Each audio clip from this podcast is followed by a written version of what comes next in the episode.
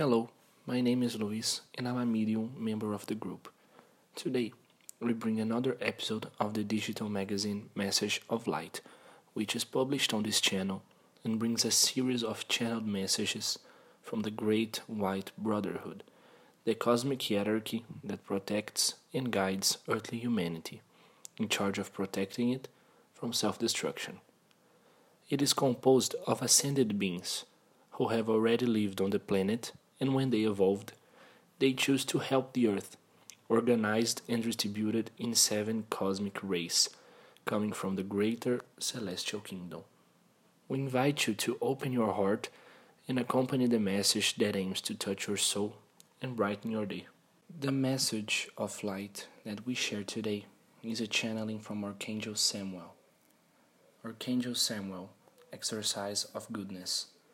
God our Father, may goodness flourish and remain in the hearts of men and in the spirits in search of light. May all who inhabit the most diverse places, physical and extra physical dimensions, be involved in the pink light of unconditional love, so that they may awaken to the practice of goodness. The daily exercise of actions aimed at good brings them closer to higher frequencies and leads them to the spiritual evolution and forgiveness of karma generated by mistaken choices. Goodness is a virtue so often presented to you by the teachers ascended when incarnated on earth, and especially by our Lord Jesus Christ, the Son of God.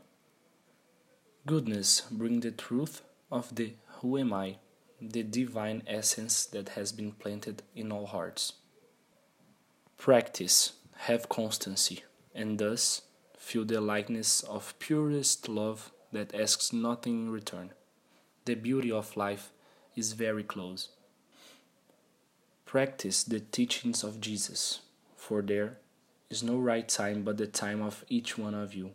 Feel embraced and wrapped in the pink light of unconditional love. I am Archangel Samuel. This message was channeled on the 18th of December of 2019 by a member of the group. Pray and watch always, light, peace, and well.